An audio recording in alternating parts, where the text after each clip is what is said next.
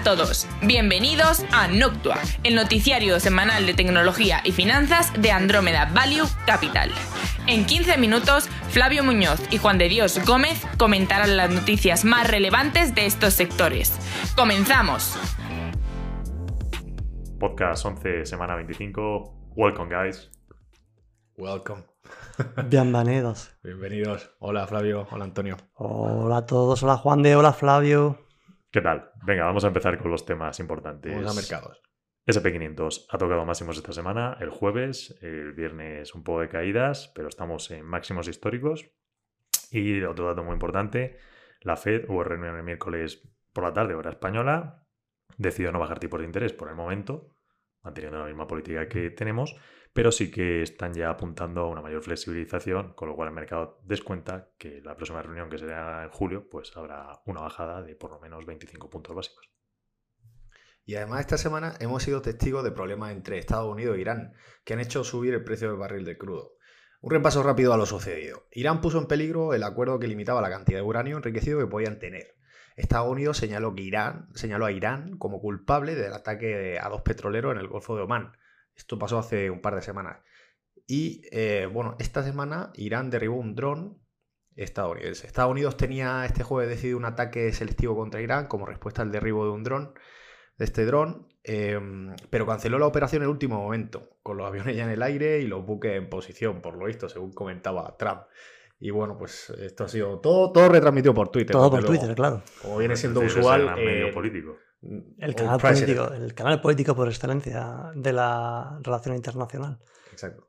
Yo creo que Trump realmente ni siquiera tenía ninguna intención de lanzar el misil, simplemente lo puso en Twitter por hacer el comentario, ¿sabes? Y medrar un poco a, a, pues, el gobierno No, además es, iraní, es ¿sabes? curioso porque te lees el Twitter, o sea, el hilo de- y dice, o sea, primero era, vamos a responder, o sea, esto ha sido como algo, se han pasado.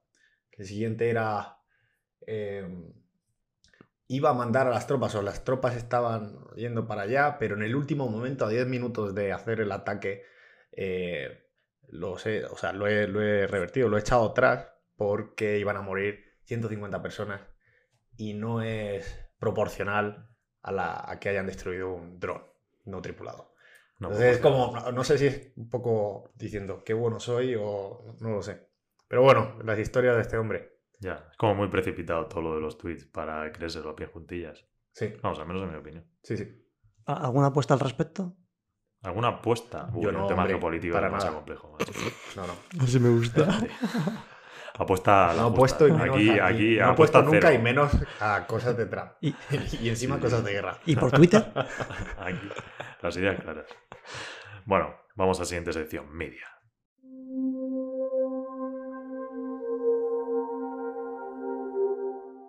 Como todas las semanas, la película más taquillera de esta semana ha sido... John Wick 3. ¿No? Antonio, ¿cuál es tu apuesta? eh, Aladdin. Eh, no, The Secret Life of Pets 2. Mascotas. Traducida como mascota. Peliculón. No, no, una cosa. Yo cuando fui a verla esta semana, eh, eh, la de John Wick 3, eh, estaba vacío.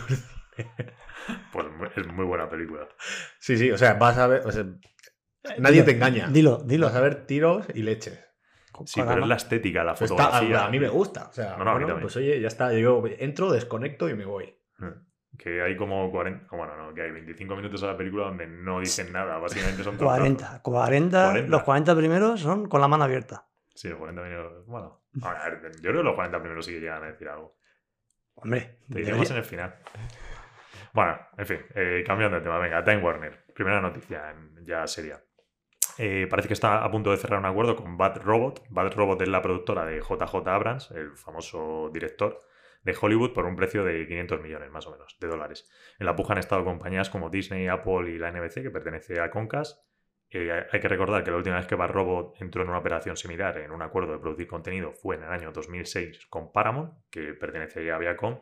Y bueno, pues esto al final, pues eh, el objetivo es ese, crear marca, tener contenido y producir nuevas películas, nuevas series, etcétera. Sobre todo, hay una cosa importante, es que la gente no se suele acordar que Time Warner, que ahora pertenece a AT&T, tiene una división de videojuegos y, y JJ Abrams, con la creación de contenido, ya ha hecho alguna pequeña cosa en el mundo de videojuegos, indirectamente. Entonces, oye, pues un incentivo más que tendría Time Warner a poder coger contenido por parte de este hombre que es, que es el nuevo Steven Spielberg de nuestra época. Sí, y si encima creas una marca a través de franquicias donde pueda hacer 80 pelis, pues casi que mejor. Y spin-offs. Bueno, vamos con Boost Mobile. Parece que será adquirida por Dish Network por unos 6 billions, 6 billones de dólares. Ya comentamos en capítulos anteriores que Boost Mobile es operadora virtual de prepago perteneciente a Sprint. Y que están, bueno, dentro de la operación de fusión de T-Mobile Sprint, eh, las tercera y cuarta operadoras de telefonía móvil en Estados Unidos, respectivamente. Están en proceso ese de fusión. Yo creo que fue en el anterior podcast donde lo comentamos. Sí, lo hemos comentado ya. Que, que Amazon también estaba tentando y tal. Pues nada, oye, al final, Dish Network. Pues te tengo que dar una muy mala noticia. No, ¿cuál? Que he leído información de última hora contradictoria de que Dis se lo vaya a quedar. ¿En serio? ¿Quién se lo va a Sí, quedar? no, de que Dis no se lo va a quedar. Ah, Todavía no es fijo, todavía no es fijo, ¿eh? o sea que no lo quiero desmentir, pero justo he visto una tal en plan diciendo que Dis podría no tener sentido. Hombre, al final son 6 billones ¿eh? para ellos, que tampoco son tan grandes, es mucha pasta. Que verdad que Dis lleva años con el rollo de adquirir eh, espectro, vamos, para el tema de 5G y tal. Sí, bueno, el caso es que tienen que soltar aquí algo si quieren T-Mobile Mm. Sprint, ¿no? Yo creo que, ah, bueno, el regulador le habrá puesto una, la condición esta y... Sí, el regulador se ha puesto. También estos son negociaciones intermedias, ¿eh? que nunca lo sabes. Yo te digo, tú me dices, yo no dije, yo ahora cambio de idea. Al final, hasta que no esté cerrado, sí o no. no. Es- hay mucha especulación, tampoco podemos saberlo. Cuarentena. Y la semana que viene seguimos. Vale. Netflix revela una lista con las mejores televisiones del 2019 para ver su contenido. Y las ganadoras son. Hagan sus apuestas: Samsung, Sony y Panasonic. Hay que decir una cosa aquí importante, que es las televisiones que mejor... eh, que, que, bueno, que más favorecen a Netflix realmente. Por eso... Que cuando, que, cuando, ¿No? que cuando decimos favorecen, quiere decir que se integran mejor con toda la plataforma de Netflix, que le permite mostrar el contenido, que no se va a stand-by por consumir menos energía y si quiere montarte un- uno de sus trailers así automático te lo hace y no hace guarrindongadas. Exacto, y por eso, o sea, bueno, eje no está pues, porque, pues, porque lleva poco tiempo, el, es, de lo que llevamos de 2019 y eso no quita que, bueno, al final de año pues cambien el software y lo que sea y funcione y esté dentro.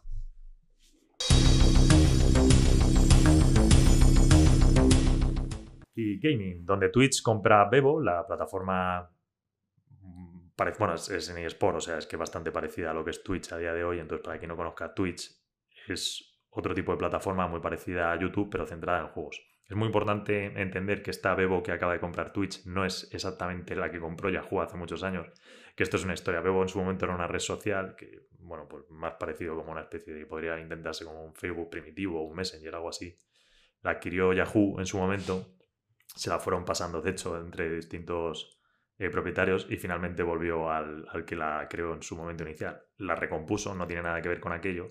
Ahora decimos que está centrada en el tema de eSport, entonces, bueno, Twitch la ha adquirido pues como un pequeño complemento. Sí, de hecho creo que la compró por una cifra como simbólica. Estaba Pues no me la sé, pero sí, era muy... se estaba y bueno, llegó y fue. Doctor Mario de Nintendo, eh, que se lanza el 10 de julio. Ya se anunció en febrero, pero por, por fin tiene fecha de lanzamiento y es para iOS y para Android. No es muy diferente del juego de la NES. La NES es la Nintendo Enter- Enter- Entertainment System, una videoconsola lanzada por Nintendo entre 1985 y 1987. Y se parece al. Bueno, pues tiene un estilillo al Candy Crush, que es el videojuego este de chucherías eh, que ha estado pues, de moda estos años. Em, seguimos con Harry Potter, Wizard Unite, que ha salido el pasado viernes. Y yo creo que ya lo comentamos justo en el podcast de la semana pasada. Y bueno, pues ya se pone en marcha y empieza a andar. Rollo Pokémon Go. Y solo que en modo Harry, Harry Potter Go, se puede decir. Mm. Sí, bueno, no sale en España, ¿no? ¿Dónde, dónde salía? Estados Unidos y Reino Unido. Sí. Y Bueno, Australia, han, salido los- han salido ya imágenes de. Bueno, Sí. estaba viendo justo antes. eh, y, güey, pues, oye, tiene pinta chula. Eh, va a estar guay. Sí, sí, lo dijimos hace, no sé si la semana pasada o la anterior, una de estas. Y no he dicho en Twitch, pero en realidad, bueno, sería interesante por meter un poco de tema que sé que a la gente le gusta, que mm, si miramos el mundo de los eS o sea, el, mu- el mundo del videojuego, de lo que- porque al final Twitch es de Amazon, entonces Amazon compró un motor gráfico y era el intento de crear el estudio de videojuegos sobre, sobre eso, pero en realidad ha habido bastantes despidos en la división. El motor gráfico, el Lumberjack, eh, lo está utilizando y la verdad es que no sé, el- es decir, no, no- creo que no tiene realmente competencia con Unreal o con Unity, que son los, los fuertes. Entonces, bueno, es decir, como que Amazon la parte de gaming en realidad está enfocando a Twitch y lo otro, pues es una cosa que se va a acabar quedando en nada.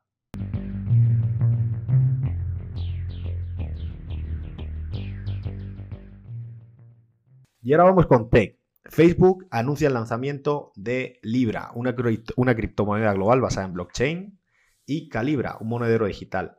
Eh, Calibra estará disponible, este monedero digital, como una app independiente en la App Store y en Google Play. También se podrá utilizar directamente en WhatsApp y Messenger de Facebook. Es decir, que permite enviar y recibir dinero con la misma facilidad con la que intercambian mensajes con los amigos, familiares y hasta pues, negocios. Por otro lado, tenemos Libra, que está respalda- la, la moneda esta digital, que está respaldada en su to- totalidad por una reserva, lo que llaman reserva de Libra, que es una colección de monedas y otros activos que se usan como aval de cada libra creada, lo que generará, según dicen, confianza en su valor intrínseco. Eh, ¿Qué uso le podemos dar a esto? Pues enviar dinero a amigos, realizar transacciones diarias como pagar un café y hasta ahorrar dinero dado que Libra es una moneda estable. Esto significa que está respaldado por una moneda como por ejemplo el dólar americano. Eh, como decía, teníamos dos tipos de moneda. Libra Investment Token, que son las que permiten a inversores institucionales meterse dentro de esta asociación de Libra. Y luego las Libra Coins, que son las que usaremos nosotros en el momento, pues como, como una especie de Bizum, ¿no? Eh, oye, pues te envío, te envío tantas libras que equivalen a tantos euros. Eh, bueno, lo interesante de esto es que, bueno, pues que, que puede tener una gran adopción, ¿no? Al final, joder, ahora mismo estamos utilizando Bizum, que es una app que funciona o no funciona según le den y tal, y si esto está bien construido, pues es una forma de, de abrir el melón para que la gente se acostumbre a utilizar estas monedas y quién sabe, a lo mejor hasta incluso en el wallet pues metas un Bitcoin o un Ether. Si te la quieres jugar, claro. sí, sí. Bueno, yo lo veo bien, la verdad. Eh, quitando el factor de locura regulatoria que de repente les ha dado ahora a los gobernantes, totalmente adscritos a no meterse en estas guerras, por desidia absoluta, de repente ven que le meten mano a sus monedas y ¡ah!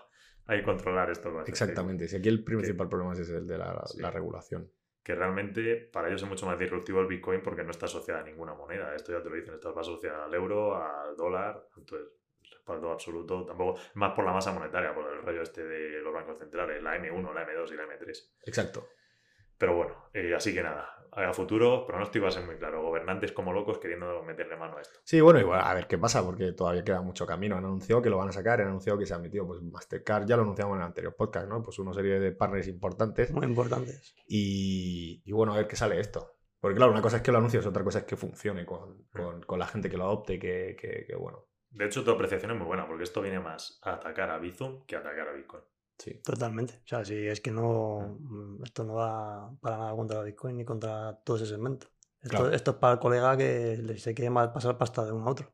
Que ah, en realidad está genial, es decir, eh, dime, dime. No, no, que, que decías Ah, que- no, que, que, que era un problema para a solucionar que me parece, es es- es decir, tecnológicamente no tan complejo y que sería fantástico, es esa capacidad de en mensajes en WhatsApp, pues poder enviar dinero. Sí, Cifras relativamente pequeñas, pero es que es lo típico de, oye, pues me debes tal o te pago esto, no sé qué. O, que viene a ser lo que hace WeChat ahora mismo en China.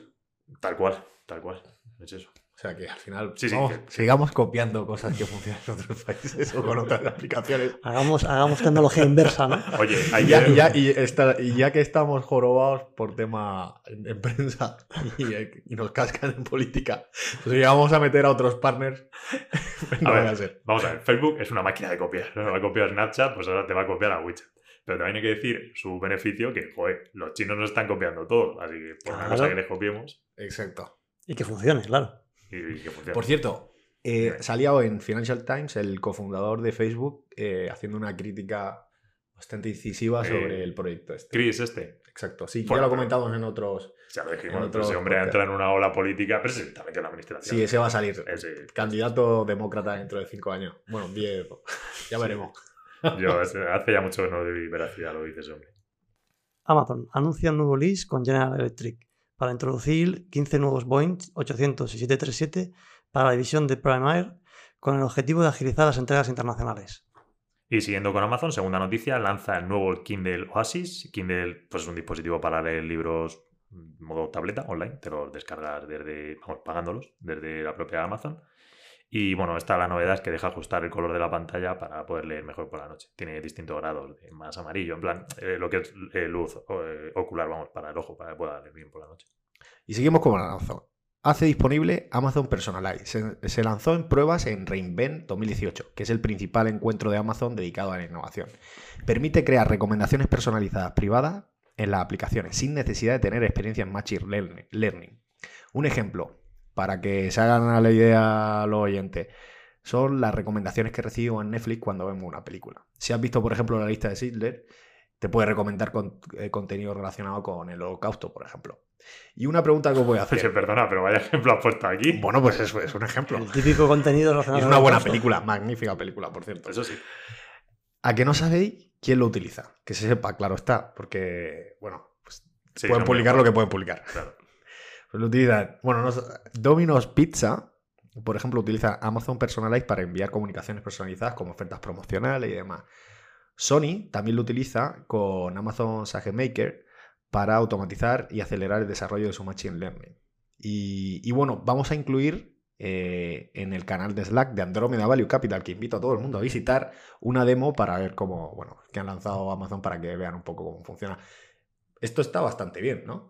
Lo de Amazon Personalize. Sí, la verdad es que está muy bien, está muy bien. Cuando lo vi en Rainbow lo anunciaron, y que en plan lo típico beta, oye, pero lo vamos a poner más adelante, pero bueno, esta es la prueba inicial, eh, me pareció increíble. Ya, ya Me está. parece que la funcionalidad va a ser General. Available para todo el mundo, Mm. con una API, te conectas. Joder, esto te... A ver, que yo entiendo que la gente pues tenga dudas al principio y demás, pero es que te ahorra un desarrollo que hacerlo si eres una pequeña que ni empresa es, imp- es que no puedes. No puedes. No, directamente no lo hace, se acabó. Nuevo curso publicado de Enedex centrado en Amazon Dynamo DB para construir apps, apps con bases de datos no SQL. Eh, aclaramos el tema de Edex, que es eh, la plataforma muy parecida a Pluralsight, eh, enfocada a la formación. y a- con Sí, como Coursera. Eso es. y todo esto.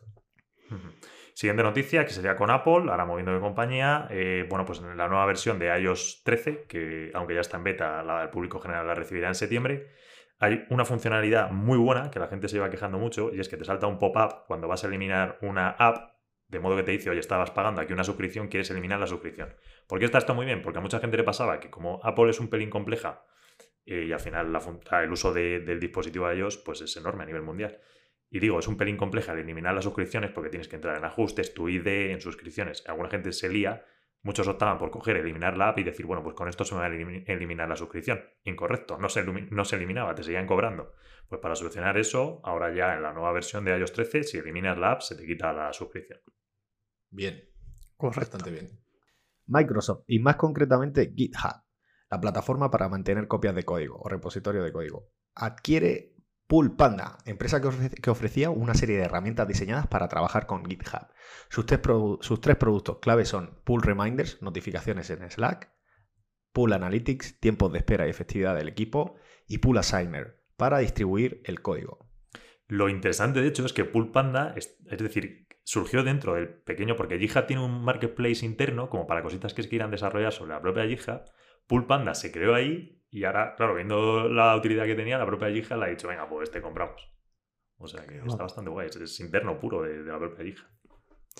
Anuncia el servicio de movilidad Microsoft para Azure Maps, mapas de Azure y actualizaciones de SDKs, herramientas de desarrollo. Lo traen de la mano de Movit Inc. Y si todo el mundo se lo está preguntando mientras que me escucha y dice, esto de Azure Maps, pero si yo utilizo Google Maps, pero esto existe. Pues existe y no lo utiliza nadie.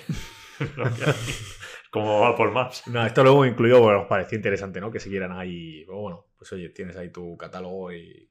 Está bien, es decir, es que hay mucha gente, claro, se queda con las ideas generales de los nombres que conoce, pero luego no se da cuenta que muchos bichos de estos tienen soluciones ellas, ellos creadas también para, pues, para intentar satisfacer la demanda. Lo que pasa es que, claro, Azure Maps, pues hombre, Microsoft es una bestia, lógico que Azure te va a crear los mapas. ¿Te lo va a llegar a utilizar alguien? Pues hombre, todo el mundo utiliza a nivel más eh, retail eh, Google Maps, a nivel más profesional acabas utilizando un, un Gear, un, ¿cómo se llama esta? Squarespace o Foursquare, una de las dos. Una la de marketing de, de página web, la otra de mapas. Pues una de esas. Entonces, Ya, yo lo que no sé hasta qué punto, teniendo dos estándares de mercado, o incluso tres, Ya está, ahí está. Claro, hecho, ya o sea, el esfuerzo que te supone y el- la inversión. Bueno, no sé si es que tienes que estar ahí, ¿sabes? y de- seguir ofreciéndolo. ¿Tienes algún cliente ahí importante que te utiliza? Supongo que irán por ahí los tiros, si no. Es curioso porque, porque la ofrece como gratuita durante un año. O sea, estaba, estoy mirando todo el catálogo entero y dentro de las tropecientas funcionales que te, que te incluye la suscripción gratuita durante el primer año, que te incluye una barbaridad. O sea, es una barbaridad cuando ves el desplegable dentro de Azure. Y te la incluye dentro de ellas. Y luego después ya te metes la, la parte de, de suscripción al año. Claro. Hombre, algún beneficio tiene que dar. De hecho, Google Maps lo que te hizo, que es verdad que tiene mucha potencia y puede hacerlo, es subirte el precio en Google Maps para empezar a trabajar con ellos a nivel de API o... Sí, integrarla ya en una. Claro. Entonces, bueno. Por cierto, creo que también mejoraron hace poco el de. Salió el, el de Apple, ¿no? Sí, bueno, el de Apple, ¿cuándo fue? Hace- no sé si fue la última oye, conferencia o la anterior. Es verdad que nuestro mapa era una basura, pero ahora lo hemos mejorado. Bueno, Apple lleva diciendo dos o tres veces que su mapa lo han mejorado. A ver, si en realidad el mapa de Apple es muy bueno, lo que pasa es que la gente no lo acaba utilizando. Es decir, es verdad que hace unos. Pero ¿sabes por qué? Porque hace unos años era muy malo. Entonces se ha quedado en, ¿sabes? en la conciencia social de que es malo, pero en realidad está bastante bien. Si en realidad tiene cosas muy guays. Bueno, y que también Y que también. tienes sí, una gran barrera, sobre todo yo que soy Android, pues no lo puedo utilizar, ¿sabes? Entonces ya ahí te quitas un mercado bastante amplio. Que eso es un hándicap. Sí, y que luego eh, a nivel de integración con cosas que lo que quieres ver, de típicas, de si eres un usuario, oye, pues. Bares, eh, restaurantes, claro, a eso estás iba. fuera. Ahí tiene mucho menos. Bueno, eh, Google eh, va a invertir durante los próximos años un billón en el mercado residencial de Silicon Valley para aliviar los problemas de precios que hay en la vivienda. Esto es súper importante, es una noticia súper positiva y la gente no lo ha comentado. O sea, parece que si no es malo nadie lo comenta y en realidad está muy bien. Porque mucha gente se queja de los precios en Silicon Valley y de que, bueno, que al final también hay que ver que es un problema un poco regulatorio, administrativo, de- de lo que puedes construir allí, que todo está afectado. No es que la gente no quiera construir o que no haya dinero, es que a veces, es decir, es que allí las casas solo, tienen, solo pueden tener dos alturas, entonces claro, ya limitan mucho la extensión de las propiedades. Y bueno, pues eh, Google ha dicho, mira, pues nosotros vamos a entrar, vamos a poner un billón, que es mil millones de dólares, para intentar ayudar un poco en esto, ya que, ya que bueno. ¿Pero que se montan? ¿Como una especie de promotora de, de vivienda o cómo? A ver, va a ser como durante 10 años, hay, hay distintas funciones. Van a dar a nivel eh, eh, promotoras, ellos haciendo alguna pequeña cosa, también organizaciones benéficas, o sea, va a estar destinado en distintos packs. Está bien, está curioso. Curioso el tema, este, el que decías de la vivienda, ¿no? Gente, o sea, necesitas atraer talento, pagas mucha pasta, Y no saben dónde dormir. sube, hay poca oferta de vivienda, digamos, y pues sube los precios y, fuera, y encima lo tienes acotado. Claro, y encima no puedes construir, yo qué sé, 5 o 6 viviendas en altura, es decir, con toda la lógica, pues te cargas la... Bueno, esto, un arquitecto, me, me- yo aquí que ya me pierdo, vamos, un arquitecto me tiraría piedras a la cabeza, pero vamos, nos entendemos, ¿no? El nivel, la, ¿cómo se llama esto? La skyline, de, vamos, la altura que puedes construir. Pues. International. No sé, tío, no sé cómo se llama esto, pero que si construyes, si todas las viviendas son de dos plantas y construyes una de siete, te queda feo. Pues eso. Sí. Bueno, seguimos con Google. En este caso con YouTube. Lanza varias funcionalidades. Destacamos una de realidad aumentada relacionada con el mundo de la belleza, que te permite probar maquillaje mientras estás viendo video reviews o tutoriales sobre maquillaje dentro de la aplicación de YouTube. Curiosamente, este tipo de tutoriales son los de pues, los, más los más populares en YouTube. Solo está disponible en beta dentro de FameBit, FameBit en español, la plataforma de marketing para influencers especializada en establecer alianzas entre marcas y estrellas de internet. Y bueno, esta, o sea, viene a colación de lo que ya comentamos de L'Oreal, que también lanza una cosa similar. Lo chulo de esto es que tú estás viendo el vídeo y se te pone en pantalla partida la realidad aumentada con tu, con tu Gepeto Con el, colore- con el colorete puesto ahí y con los incorporado. colores puestos y puedes comprarlo ahí. Bueno, Antonio, tú vas a utilizar apps de estas de Sí, maquillaje, ¿no? la, última, la de L'Oreal, estuve ahí. Para las noches locas. Las noches locas en las que me llaman Lola. Noche de videotutoriales. Ay. Hemos perdido Antonio. Venga, sigo yo. Eh, y en la parte de inteligencia artificial y machine learning, siguiendo con Google, lanza Translation API V3, o lo que es lo mismo, porque con este nombre es un poco complicado, eh, nuevas funcionalidades de traducción a través de machine learning. De forma que se pueden realizar de forma automática dicha traducción y a un coste mucho más bajo del anterior. Estas nuevas funcionalidades permiten, entre otras cosas, definir nombres específicos y términos con un glosario, eh, sirve para mantener el control de nombres de marca, por ejemplo, y seleccionar entre diferentes modelos. Claro, por si te pillan con el, ¿cómo era el coche este de Nissan, Nissan Pajero? Es que sí. mantengan, respeten el nombre de la marca. Muy bien, me parece fantástico. Un buen ejemplo, ¿no? Slack. La plataforma de comunicación ha salido a bolsa con una valoración de 22.000 millones de dólares. 22 billions. Eh, a la pregunta de un reportero, esto es curioso, lo queríamos comentar. A la pregunta de un reportero de de la CNBC, que es un canal pues, eh, importante allí, de temas financieros, de empresarial y demás, pues sobre, sobre una futura posible competencia de Google, el CEO le respondía, y citamos, Google ya está metido en el sector desde hace tiempo. El hecho de que me preguntes que si va a lanzar productos similares en el futuro significa que no son competencia. Sí, sí, básicamente ha tirado por tierra absoluta a Google, pero es que luego seguía, en plan, si es que nadie lo utiliza, es que no sé qué tal. O sea, Sí.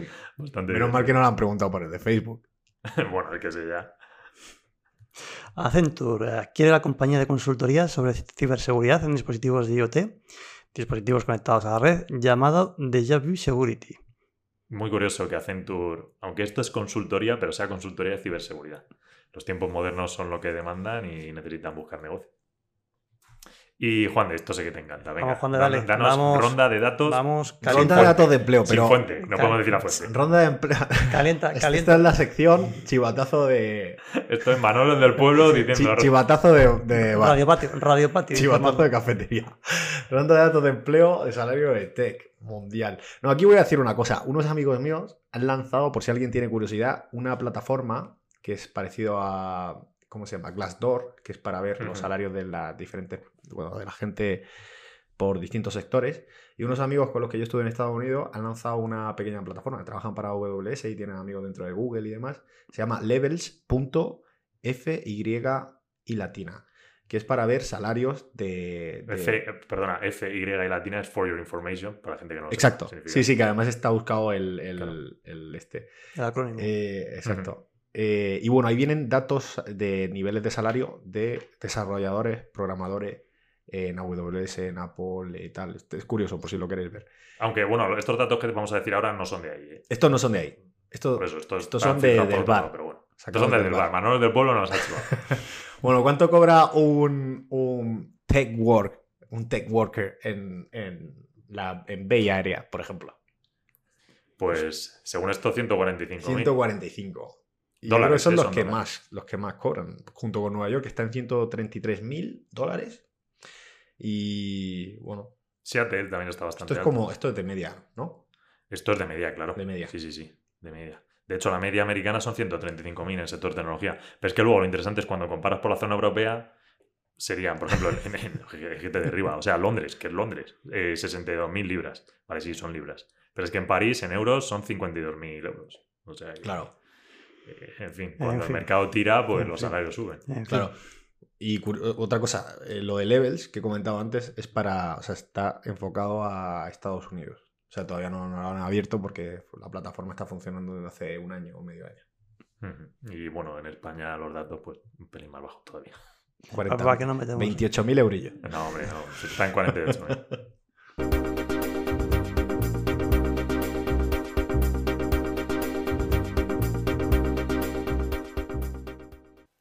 Waymo hace partner con Renault y Nissan. Recordemos que Waymo es la división de Google dedicada a los coches autónomos y que ya opera en Phoenix, Arizona, Arizona, perdón, y Estados Unidos. Ariona. Bueno, espera, no, espera. Hay que decir en defensa de Antonio, lo estoy leyendo, que Sí, sí. alguien ha escrito Ariona. Oye, joder. Una, una errata. Bueno, Ariona, nuevo estado independiente. Ariona. Ariona. Las alianzas transatlánticas demuestran que las asociaciones globales son esenciales para el sector del automóvil. Su objetivo, el de la alianza, es el de establecer servicios de coche autónomo en Francia y Japón. Las joint ventures reconocen que los mercados serán nacionales. No solo las condiciones de conducción y los hábitos varían, sino que debemos recordar que no existe una definición estándar de qué es un coche autónomo seguro. Claro, al final, pues eh, te varía dependiendo. O sea, la, la historia de esto es que van a poner coches de Waymo, o la intención es poner coches de Waymo a funcionar en Europa y en un país asiático. Y oye, a ver qué, cómo, cómo funciona, porque al final, pues oye, cambian las señales, cambia, cambian cosas. Cambian Eh, cosas. sí, es totalmente distinta la conducción en otros sitios a tus mercados locales. Exacto. Bueno, pues es que, de hecho, creo que habrá bastante diferencias de poner un coche autónomo en, en Inglaterra, ya solo por el hecho de que sea por la izquierda. Joder, Fíjate todo lo que te cambia Sí, sí. del resto de Europa. Y además que las ciudades europeas no tienen absolutamente nada que ver en su Mm. orografía, ni en su estructura, ni en su distribución con, la, con lo que se puede entender por una ciudad americana. Completamente. O típicas, te vas a Holanda, eh, típicas señales de bicis, que hay un montón, y aquí no tiene ninguna. Imagínate un coche autónomo entrando por Albaicín de Granada. Aquí no entra. Sí, o sea, como poder, poder, pues. Bueno, entra, pero no sale. es que no que salga. Ay. Seguridad, donde esta semana tenemos a Mozilla, que ha sufrido un ataque día cero. Eh, Mozilla es la organización sin ánimo de lucro que está detrás del buscador Firefox. Y bueno, pues Firefox, para el que no conozca, es similar a Google Chrome o Internet Explorer de Microsoft. Y han lanzado una nueva versión del buscador, bueno, un pequeño parcheo para arreglar este día cero. Y muy importante, que creo que nunca lo hemos dicho, que es un ataque día cero, o zero day, zero day en inglés, vamos, que se suele ver más. Eh, pues es un ataque contra una aplicación o un sistema que tiene como objetivo la ejecución de código malicioso gracias al conocimiento de las vulnerabilidades que por lo general son desconocidas por los usuarios y para el fabricante del producto. Vamos, es decir, una vulnerabilidad que a la gente que le ocurre no tiene ni idea de que eso existía. Entonces, tú la reconoces, sabes que, que está ahí, pero todavía no has creado una capacidad para parchearlo. Entonces, te suele llevar un tiempo el parchearlo. ¿Cuál es el problema? Pues que esa vulnerabilidad se hace conocida públicamente y quien esté rápido puede atacar. Y son de las, vamos, de las cosas más peligrosas que existe en ciberseguridad. Y bueno, pues ahí estaban con el tema de, del parcheo. Ya lo habían sacado, aunque luego leí que no estaba del todo perfecto y que serían nuevos parches un poco más adelante para acabar de arreglarlos. Y muy importante también, bueno, más interesante más que importante, es quién ha detectado esta vulnerabilidad, que es Google Project Zero, que prácticamente hoy día encuentra casi todas, que esto es la, diversión, la división sin ánimo de lucro de, de Google para temas de ciberseguridad, súper potente, súper potente. Y como segunda curiosidad es que quien está detrás también es Coinbase Security, que es la de criptomonedas. Sí, bueno, también importante actualizar Firefox. Ah, bueno, es cierto. si nos escucha alguien y tiene Firefox, oye. Actualizar, sí. No, posponer, no. Bueno, y ahora vamos con nuestra famosa despedida. Eh, Desde Ariona. ¿desde, ¿Desde dónde? Desde Ariona. Noctua es una iniciativa de Andromeda Value Capital, fondo de inversión que opera dentro de Renta 4 Banco y que tiene como objetivo acercar el mundo de la tecnología y la finanza a su oyente. Podéis contactar con nosotros por email en info.andromedavalue.com o en la página web www.andromedavaluecapital.com y también en redes sociales. Y en nuestro famoso canal de Slack. Y aquí hay un apunte que tengo que decir, pero pff, ¿para qué lo voy a decir? Porque luego nadie nos envía nada. Así Hombre, que fe. si a alguien le apetece enviarnos alguna nota de voz, ya lo hemos dicho muchas veces, pues eh, en Anchor se puede. Y casi diría que por Slack, nunca mando notas de voz por Slack, pero te diría que también se puede. Sí. Bueno, en fin, y hasta por mail. Si notas de voz se pueden enviar de todas las maneras. Así que si alguien quiere, nosotros hacemos lo que haga falta para que esté en el programa. Le invitamos, incluso. Invitamos. No porque aquí donde estamos grabando tampoco hay tanto espacio. Bueno, muchísimas gracias por estar con, otro- con nosotros otra semana y nos vemos la semana que viene. Ha sido un placer. Adiós.